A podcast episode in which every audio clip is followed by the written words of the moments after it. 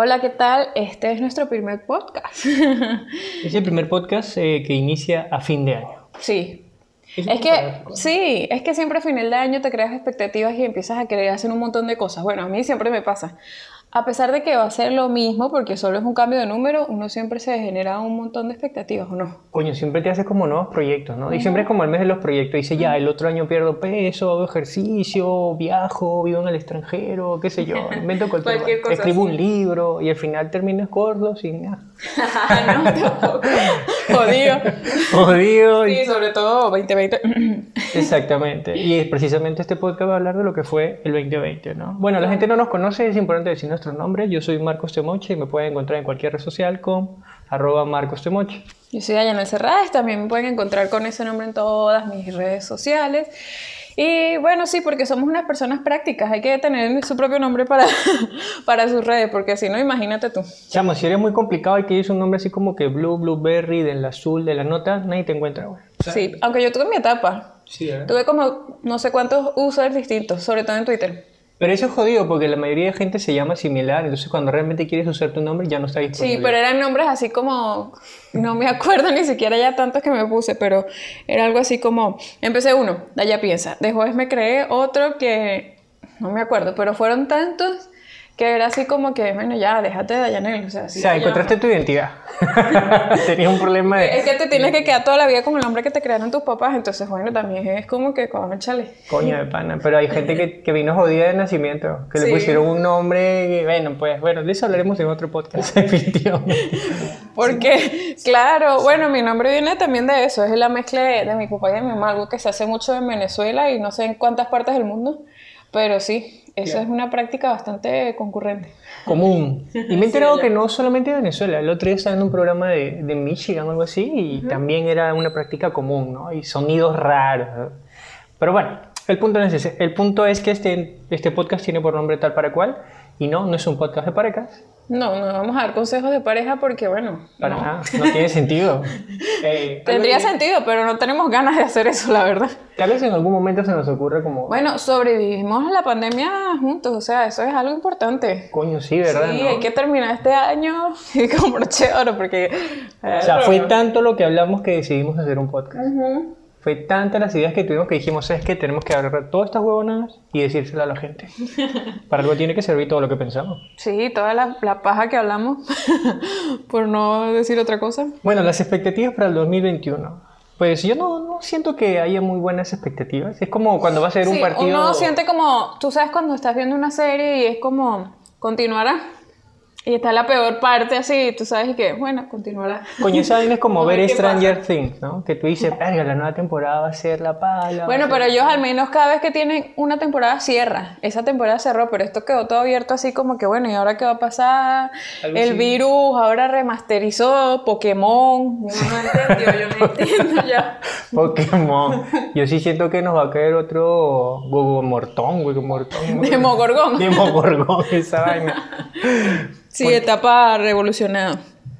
Este Así se 21, no sé, realmente quisiera decir que no sé qué va a pasar, pero siento que va a ser bastante similar. Ajá. O sea, como es eso, la continuación de, de cómo ha quedado todo. Por lo menos nosotros ahorita nos encontramos en Perú, nosotros venimos de Venezuela y acá, por ejemplo, la, la etapa de, mm, de, ¿cómo se llama? De, de cuarentena fue bastante larga y luego no, el desmadre. Todo sálvese quien pueda. Y diciembre nosotros pensamos que iban a volver a colocar una, una especie de cuarentena algunos días, no sé. Y no, la gente sigue, o sea, es que se veía, los centros comerciales era una locura. Y yo, bueno, Esta vaina es muy complicada, de verdad. O sea, el inicio fue, bien, 2020, te queremos. Y la gente, oye, qué tremendo número, ¿no? imagínate, sí, 2020. nuestras expectativas eran, Pff, Nosotros teníamos tremendas expectativas, o sea, la gente no lo sabe, pero somos artistas, o sea, me dedico a las artes plásticas desde hace mucho tiempo y bueno, me gané un premio en bueno, yo estudié artes plásticas, pero que me dediqué tanto a las artes, sí, Sí, yo estoy seguro que sí, definitivamente. O sea, A la parte creativa. Bueno, ahorita en, en cuestión de trabajo no, porque estoy trabajando en marketing. Es creativo, pero no tiene nada que ver. Pero igual, o sea, siempre estás ahí y siempre estamos en proyectos juntos. Sí. En el punto es que nos ganamos un premio en Irlanda, con lo complicado. Marcos se ganó un premio, pero obviamente yo me monté en ese... No te puedes pelear ese bonche. Claro. Definitivamente no. Y teníamos todo, o sea, para poder viajar, para poder ir y estar un mes allá haciendo un proyecto de arte bien, bien interesante. Y bueno, el COVID dijo, ¿sabes qué? Puf, quédate callado, siéntate, no vas a ir para ningún lado. No, fue más que todo, estaban en cuarentena, sí íbamos, teníamos que estar cuántos días... Tenemos que estar encerrados 15 días. O eh, sea, imagínate, si cuesta encerrado en tu país cuesta, imagínate en otro país pagando en una moneda que es más elevada, yo no sé cómo... No, estaba ¿Cómo complicado. Estaba complicado. Pero bueno, ganarse un premio a ese nivel es bastante difícil, así que espero que el otro año pues traiga alguna manera de poder compensar eso. Sé que hay gente que perdió más, definitivamente, Obviamente, definitivamente hay gente todos que nuestros perdió. problemas son banalidades. Ha sido un año complicado desde muchos aspectos. Este, igual no se minimiza emocionalmente lo que, lo que esto conlleva, porque también esa parte ha sido complicada y no significa que no sea un problema, a pesar de que hayan cosas más graves, ¿no? No, de bolas. Lo que pasa es que también, eh, a ver, poder hacer la carrera es complicado ya en situaciones normales. Imagínate en ese contexto, ha sido difícil. Y hablábamos como de expectativas, ¿no? Eso fue la expectativa que yo tuve, que el COVID me dijo, ¿sabes qué? Hasta Sí, aquí llega. Yo sobre todo de viajes, de conocer cosas nuevas, ya el año, el año 2019 ha sido bastante chévere para nosotros, ¿no? Y bueno, Y veníamos como... sorpresivo fue, ha sido sumamente sorpresivo. Yo nunca me lo hubiese imaginado. O sea, me acuerdo claramente cuando dijeron, oh, viene la etapa del COVID, un, un- ¿cómo Un es? Un virus. En la China fue, en ¿cómo es? Wuhan. Wuhan. Sí, yo me acuerdo. Incluso yo estaba dando talleres de verano de arte, porque aquí se implementa mucho eso. Y tenía una alumna que me decía, no, ¿por qué si yo soy tan joven? Todo lo que va a pasar. Y yo le decía, no, ya en, lo- en Asia siempre ocurren virus así y después eso ya se diluye, tranquila. Y mira, no. Chamo, yo al principio también... una profeta. Sí, al principio yo también fui bastante escéptico. yo pensaba como que no, no va a llegar esa vaina para acá. Incluso algunos estudiantes que yo tenía me decían, no, ¿cuándo va a cerrar el país? Y al final fue así, de la noche a la mañana dijeron, no sales de tu casa. Nunca me lo imaginé. Yo tampoco. Fue bien apocalíptico. Bueno, pero sin duda, o sea, muchas cosas hemos aprendido, ¿no? Es que me va a poner así con- la cursilería, ¿no? De que, de que, oh, me ha enseñado mucho, pero sí ha sido como una cuestión, me siento mucho más madura después de esto. Verga, Porque sí, ha sido complicado. Es como, te ha tocado estar contigo mismo todos los días desde marzo, ¿no? Hasta ahorita. Qué fuerte, ¿no? Y eso porque algunos tuvimos ventaja de trabajo online, pero ¿y la gente que no tuvo? Sí. Fue una vaina brava, o sea, no fue nada sencillo. Y cuando nos enteramos de la noticia de que ya no podíamos salir, fue, o sea, en, en un punto comienzas a dudar, o esta vaina es en serio, llegaron los ovnis. Yo varias veces he tenido miles ¿Te acuerdas, no? Yo dije, Sí, no, esta vaina teoría. llegaron los alienígenas y es que no podemos verlos. A mí más me pasaba era como creer que tal vez el virus, qué tan cierto es esto, porque muchas veces se lo cuestionas, porque es mucha gente que sale, que ha tenido el virus y, y siguen allí, entonces tú dices, bueno, pero qué tan cierto es esto, ¿no? Esto- pero igual, no sé, es complicado. Al de- final yo sigo, yo sigo viendo noticias porque no, no nos ha afectado porque no hemos salido de la urbanización, seguimos atrapados prácticamente, o sea, no, no nos Pero yo no sé si es que hemos quedado como, como con algún temor así, porque hay un montón de gente que está, no sé, acampando, así. Bueno, acá, por ejemplo, en Lima no se pueden ir a la playa, lo cual Es una como- locura. Más que una locura, es súper triste. en el nivel, claro, obviamente hablando desde un punto de vista sumamente cómodos, ¿no? Porque, ay, para alguien que haya perdido un trabajo o algo más O un importante. no es familiar, nada, coño, sí. ¿qué, qué te va a interesar ir a la playa? Sí. Un carajo. Aunque yo este año he recibido un montón de noticias que no me lo esperaba. O sea, a mí para, a nivel de todo, no solo fue el COVID. A mí el COVID ya después quedó como en segundo plano de que, ajá, no puede salir y esto. Pero aparte de eso, ha sido, o sea, un montón de noticias, un montón de cambios. Ha sido... Ha sido radical. ¿no? Sí, como que uno no se esperaba que iba a pasar. O sea, va a ser un antes y un después. Total, Totalmente. total.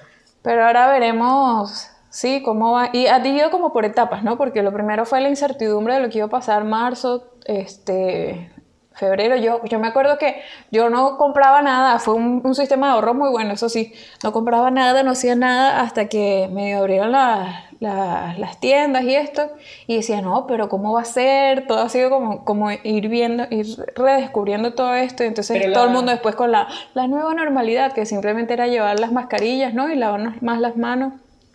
Pero la economía también dio un giro ahí, ¿no? Porque fueron... Esto yo creo que no lo hemos visto por completo. El año que viene será... Pero fue una vuelta bien, bien rata, porque decían, por ejemplo, cosas como que el COVID no, no se transmite por la comida. ¡Pum! Abrieron todos los lugares para comer. Sí. Después, el COVID no se transmite si te lavas la mano. ¡Pum! Los centros comerciales Sí, hasta como que el. COVID está muy ligado a la economía, ¿no? Sí, vale, porque al Porque final... a los centros comerciales todos puedes ir, pero no puedes puedes ir ir. a la, a la- a la playa. Yo la entiendo que sería, pero yo entiendo que sería una locura. Además, por ejemplo, estábamos hablando que lo quería mencionar hace un rato.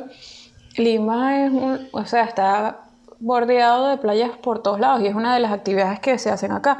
Acá tú comes y vas a la playa prácticamente, si es para, Ah, pero también hay algo que de repente la gente no sabe que no ha ido a Lima. Es que está la playa, pero no te vas a bañar. O sea, es un acto de contemplación, de Sí, caminar. Bueno, ahorita no porque viene el verano, pero Recién. igual la- el clima tampoco ha cambiado, ha sido muy raro, ha sido muy, muy raro. Sí, no hubo ni primavera, ¿no? No, no, hubo, no, no hay sol incluso aún así a gran escala, lo cual es mejor quizás, porque el verano acá es un... Infierno. Sí, es un calor muy diferente, por ejemplo, nosotros que venimos de Venezuela, allá hace calor, mucho calor, pero acá es como que, no sé, sientes que vas a morir, ¿cierto? Total, o sea, y también eso de las etapas fue importante. Por ejemplo, al inicio fue todo muy radical, ¿no? Y la policía pidiéndote dinero, o sea, fue bien fuerte. Fue bien ¿Pidiendo fuerte. dinero? ¿Cuándo? Claro, si te atrapaban en la calle a la hora que no debías estar. Por ejemplo, nosotros nos pasó, estábamos caminando por la calle que no era y el policía pensaba que, que no sé, que íbamos a, no sé, no sé, caminar en el sentido que no debíamos de la calle. Algo así de tonto a las 10 de la mañana. Y lo que querían era dinero. O sea, a él no le importaba que te fuese a dar COVID, si no había nadie. Bueno, esa es la conclusión que sacaste, ¿no? Pero sí, es que todavía ahí, no, en, ese, en esa etapa, porque es que se nos ha olvidado, ha sido un año tan largo y corto y complejo que uno se le olvida qué pasó. Yo siento que hay cosas que han pasado, como por ejemplo estábamos hablando hace poco de la muerte de Karl Lagerfeld, o como se ¿Verdad, diga, el de Chanel. El de Y, Chanel. mm, o sea, para mí eso ya pasó hace cinco años. ¿sabes? O sea, no sé. No, y para mí se que- murió Maradona, que fue hace poco, y eso fue, como, para mí eso fue hace tres años. Sí, que por cierto que show con, con la muerte de él. O sea, me imagino que, que muchos son fans de, de él, ¿no? Pero Sí, bueno, Wow. es parte de sus creencias, ¿no? Yo, Sí. A mí no me afectó en nada, solo digo. sí, ¿no? Bueno, también nosotros tenemos otra perspectiva porque allá en Venezuela todo está muy ligado a la, a la política. Y Sí. no es por como que todo es que allá en Venezuela, allá en Venezuela. Pero sí, pues, o sea. Claro, obviamente lo no que- le vamos a restar que el man fue un genio del fútbol y toda la Claro, vaina, ¿no? claro. Pero cuando se metió con Chávez, chamo, yo le perdí amor a ese pan. Mucha gente, pues, o sea, eso sí. Me costó y no quiero hablar mal de él ni nada, ¿no? Respeto a todo el mundo, amo a la Argentina y tal, pero sí, no, no sentí lo que hubiese sentido si él no hubiese ido a hablar con Chávez. Sí, aunque a veces eso es un poco extremista, quizás, ¿no? Soy un extremista. Pero es que nos volvimos así. Era así como que todo lo que estuviese ligado a eso lo rechazabas. Igual yo siento que hay personas súper psicópatas. Tú sabes que los hermanos Primera, si los ven en Estados Unidos, les gritan a esos pobres chamos. Es una cosa súper psicópata. y- insulta, ¿no? Sí, tampoco así, pues no, no exageremos. O sea, Claro, yo no voy a y insultar a quizás, nadie. y quizás ellos tal vez nunca fueron que, que se relacionaron, sino que le dijeron, bueno, es un concierto y ellos dijeron, bueno, dale, no sé. Pero es que en la política no hay, no hay tibio. Sí, no, O sea, ¿verdad? En la política tú estás de un lado, Y más en, esta, en esto, o sea, es que tenías que estar de un lado o del otro. O sea, Sí, son conflictos complicados.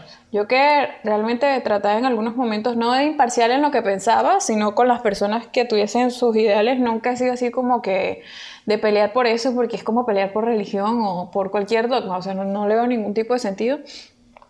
Pero sí, esta era complicado porque había un punto en que la gente no podía ni hablar ni comunicarse a partir de eso, como decir, bueno, sí, los ideales que se implantan, por ejemplo, este, quizás te parezcan interesantes, pero no funcionan, no funciona. Es un proyecto que es muy lindo escrito, pero no funciona. Eso decírselo a alguien, imagínate, no, no podía haber una conversación de eso en, en algunos momentos. Para nada. Y yo soy radical, sí. Ah, Marco es súper radical, yo más. O sea, yo sí no dialogo. No, que yo apoyo. No, o sea, es que no puedo hablar contigo. Punto. O sea, Sí, con decirlo así de fácil, no puedes sentir lo mismo. Cuando murió Cerati, que Dios lo guarde en su gloria, que Maradona. No puede ser igual para mí. Para mí ¿Cerati no. ya murió? ¿No Ya estaba murió. en, en coma? No, lo desconectaron, creo al final. Sí. Sí. Ah, no me enteraba. Pero sí, bueno. Es que nosotros nunca estamos al día en nada. En Sí. ¿no? Creo que este es el año que más hemos recibido noticias, así, que hemos estado pendientes, porque vimos tanto Bueno, en es que mundo. también hay un- algo, algo importante. Yo me había desconectado del Twitter, que ahí te enteras mucho de las noticias que están ocurriendo. ¿Cómo sobreviviste sin Twitter? No, normal. Normal, porque eso fue un periodo en el que sí era así como que tú expresabas tus ideas y había como más interacción y ahora es como... Ahorita volví hace poco, por cierto, y es como que, ah, bueno, es chévere, ¿no? Expresarse por acá de una forma que sea escrita nomás, pero tampoco era así como que lo extrañaba, así, ¿no? No, No, ni me acordaba de la red social, ¿sabes? La verdad. Yo siempre he tenido una relación confusa con Twitter. Cada vez que se me ocurre algo bueno que decir, ya no es tendencia. Es complicado. Nunca he sabido así que me pregunta, ¿qué estás pensando? Y para mí es demasiado tenso ponerlo en un par de caracteres. Es como que no sé qué decir. Sí, pero bueno, lo que está diciendo es que ahí te enteras a veces de muchas noticias. Para eso sí, sí funciona bastante el Twitter. Pero, por ejemplo, Chama, ¿tú sabes cuál fue la app de descubrimiento de este año? ¿cuál? Rappi. ¿Sí? ¿No fue TikTok? Bueno, Todo el no, mundo bailando, TikTok, pana, TikTok ha sido el boom, boom, boom, boom. Para mí ha sido excelente. La gente que no sabe, chamo, TikTok. TikTok es un plan de mercadotecnia, así de fácil. Bueno, lo puedes ver por así. Si tú nada más te quedas viendo mujeres bailando o tipos sin camisa, o sea, no vas a descubrir la fuerza de la, de la app, de verdad. Hay gente que le ha dado la vuelta a empresas, alucinante. Incluso yo mismo he puesto unos proyectos de arte que van de a 50 mil vistas, o sea, que, que no pasen una exposición en un museo, una galería, o sea. Sí, es que tiene como un... ¿Cómo se le llama eso? No me, no, ahorita no me acuerdo de nada, no sé que tengo un agujero negro en el cerebro. Pero, Es el cambio del 2021, faltan un par de días, entonces estás como en el trance.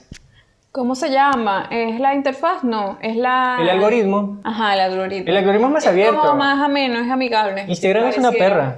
Instagram es mala onda. Es que ya esa es diva, pues, o sea, diva. O sea, los que ya están, ya están y listo. Chamo, los que están en Instagram se quedaron y los demás peleamos ahí nada más a muerte. Sí puede ser, no es una herramienta, ahorita es una herramienta de trabajo simplemente, el Instagram. Instagram ahora es tienda, es shopping. Más que todo, no sé, una herramienta de trabajo importante. Claro, te obliga, a- o sea, si tú solo tienes Instagram como red social es súper así como que te vas a sentir muy presionado porque ya está todo para que hables de temas, para que vendas algo, para que expongas, pero está siendo una herramienta bien interesante, pues le han dado la vuelta de un modo que nos quedamos algo más de lo que trajo el 2020. bueno, en realidad, ¿no?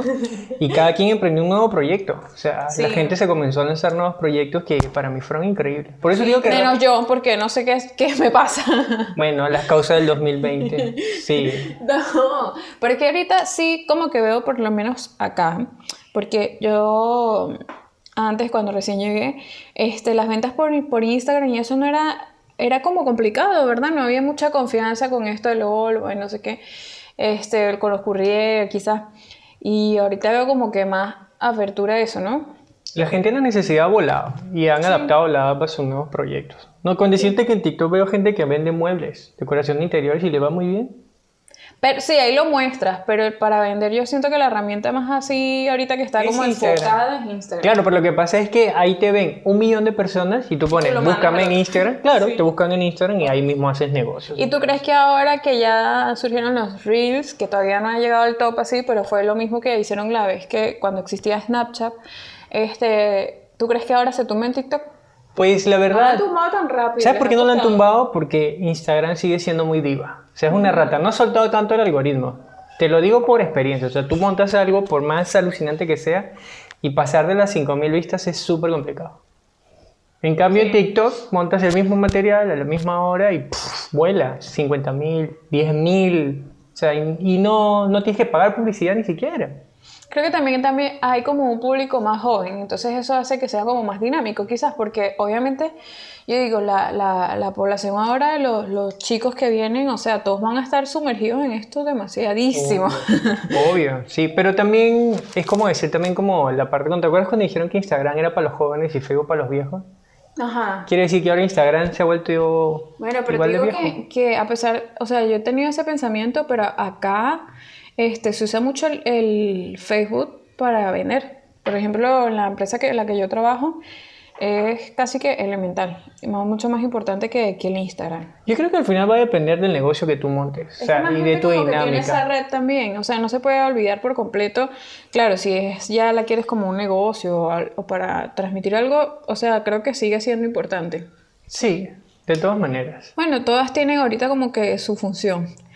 Oye, cosa, cosa que también me gustaría retomar aquí del 2020 es como China plantea su recuperación y todo el mundo sigue jodido. Sí, ¿no? Bueno, ahí... O sea, fue demasiado evidente, fue demasiado evidente todo el tratamiento político. O sea, y ahora ellos hicieron hasta un concierto en Wuhan, que pareciera que fue mentira, ¿no? Pero es como, ajá, ¿y qué pasó entonces? Bueno, ya lo sabremos, esto lo sabremos es con el tiempo. Igual, o sea, yo veo mucha gente, por ejemplo, con esto de la vacuna, como, no, yo no me pondré la vacuna, ¿por qué? Y contrasistema, y obvio, ¿no?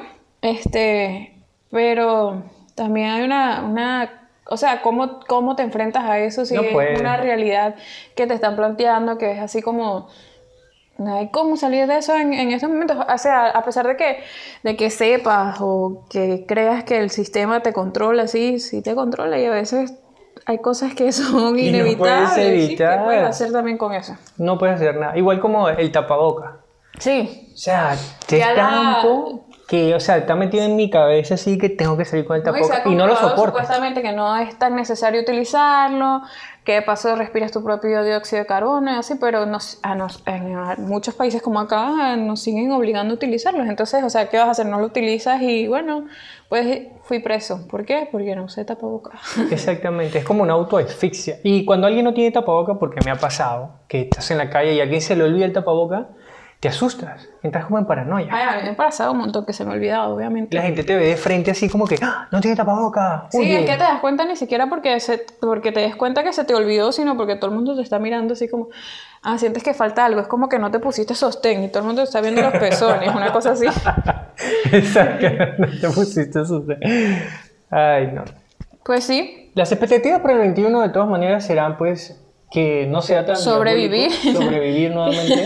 que no nos golpee tan fuerte emocionalmente, socialmente y económicamente, lo cual es mentira porque sí, eso es inevitable.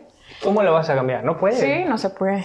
Y bueno, vamos a ver hasta, hasta qué etapa, bueno, la, la bendita vacuna, que es lo que proponen como la, la única solución. Y la gente se lanza una de que no, te van a poner un chip. A mí que me pongan el chip, ¿qué tan importante puede ser? Ay, yo no quiero que me pongan un chip. No me importa, realmente.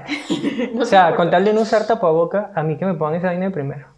No, a mí sí me, sí, bueno, y lo escuché en un artista que, que lo mencionó y, y lleva mucho tiempo pensándolo, es que el sistema de control que se ha generado es complicado. Oye, tú te voy a decir una vaina. Si quisieran poner un chip, no lo pondrían en una vacuna, lo pondrían en una cerveza. Ya todo el mundo lo tendría Sería mucho más sencillo, ¿cierto? Porque yo creo, ya comemos tantas vainas y tomamos tantas cosas, ¿para qué se van a tirar la molestia de inyectarnos? Sí, ¿no? Ya por el sarampión nada más que te inyectan al nacer. Oye, ya, o sea, no hay que pensar, inventar una. No, ya hace rato te lo pusieron, van a cambiarlo por uno mejor. Te lo juro, la gente que toma Coca-Cola, ¿tú qué crees que esa vaina? Esa vaina no tiene nada de sano, esa vaina es la pila para el chip que ya tienes dentro. la, gasolina. De bola, dígame, la Budweiser, no sé, un whisky, toda esa mierda de tener algo que ya, de por, ya te controlan con eso. O un cigarro, la marihuana, qué sé yo. O sea, ya te metes un montón de cosas, incluso el, celular tiene el chip, man. sí, bueno, no, con eso nos, nos retostamos el cerebro, pero es que es increíble porque y todo eso una vaina. Yo sí me viví toda la etapa desde que llegó el celular, el chimbito que era una piedra, el que era súper un lujo cuando alguien lo tenía, después el Blackberry, después el no sé qué, llegó la con cámara, la cámara chimba, así maluca pues, después una mejor y después ahora que, wow, ¿no? Esa mejor cámara es, una... es para controlarte, ¿oíste? Todo el mundo dice, no, tiene mejor cámara, de bolas te están viendo mejor, güey. Probablemente, pero el crecimiento de esta tecnología te ha creado una dependencia horrible, que, o sea, un montón, o sea, ya vamos a, luego es más bien ver cómo enfrentamos todas las dependencias y todo lo que nos cree todo esto del, del celular. Es que básicamente el celular te hace súper dependiente, ya tienes ahí prácticamente todo. Ahí está, o sea, yo no veo eso del chip, el celular ya nos mató, ya. Todo el mundo, ¿quién no carga el teléfono encima? O sea, 24/7, o sea, es difícil soltarlo. Yo porque no, no soy tan joven como tú, no me crié con ese teléfono. Yo lo suelto. Pero viviste las etapas de cómo... Claro, los vi, vi todas las transformaciones. Pero ya desde el Walkman yo ya quería tener un aparato encima. ¿Sabes? O sea, y el teléfono puede todo. Claro. No sé, creo que la cosa ya, ya, ya ha pasado varias veces y no nos Ya hemos está dado bastante cuenta. evolucionado, obviamente, sí. Así que no, no me da miedo la vacuna, honestamente. No, lo veo una, una pendejada, la verdad. Pues sí. Y bueno, nada, esperemos que, que sí. O sea, no sé. Obviamente siempre te genera expectativas, aunque sea el cambio de un numerito y que, que el cero y cambia al uno. Igual uno dice, bueno, ojalá la vacuna no salga tan tarde. Ahorita esas son las expectativas. Ojalá la vacuna no sea este como que por allá por septiembre, sino más o menos en marzo. No, y a nosotros nos cayeron todos los males. Aquí hubo dos golpes de Estado. Ah, sí, ¿verdad? O sea, aquí hubo marcha, murió gente, Es que que de repente fue han lamentable. Ahorita que- está pasando otra vez represión contra los Han agricultores. pasado tantas cosas que se nos han olvidado. O sea, es como que no parece que, to- o sea, cuando hagamos recuento, no dedíquense un tiempito a hacer algún recuento de todo lo que ha pasado en el año y ha sido demasiadas cosas. O sea, hay cosas que ya crees que fueron hace dos años y fue ahorita. Ha sido... Ha sido un año bien, bien jodido. Un coño de madre. Nada fácil. Pero bueno, igual estamos aquí y vamos para adelante, ¿no? Claro, claro.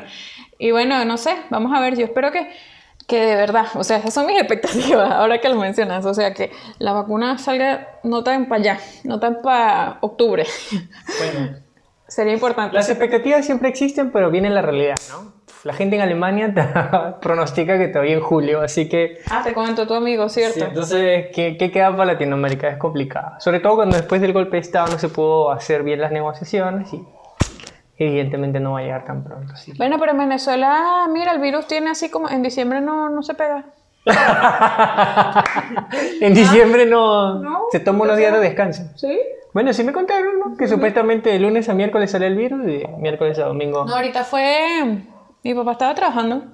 La verdad, no pasa nada. Ahorita estaban celebrando normal las personas y eso, pero sí, se pudo, tra- o sea, se pudo salir en diciembre, el virus se fue. En diciembre viene ya en enero de nuevo. Bien comido y fuerte, repotenciado. bueno, son cosas que pasan, ¿no? Es bueno reírse de nosotros mismos de vez en cuando. De vez en cuando, todo el tiempo, es que, ¿cómo no? Y si no tienes nada que hacer, pues haz un podcast. Si tienes Claro. mucho que decir, haz un podcast. Te lo recomiendo. Sí, sobre todo, bueno, nosotros, eso es como que lo que nos ha salvado ahorita hablar paja todo el año. ¿Cierto? Exacto. Y nos vemos en el siguiente podcast, ¿no? Nos vemos en el número 2. Nos escuchamos, sí, vamos cerrando. ¿Verdad? Listo. Nos ¿Qué? vemos. Nos vemos, no, nos escuchamos. Tienes razón. Nos estamos oyendo, gracias por oírnos. Un saludo a todos. Bye. Cuídense mucho.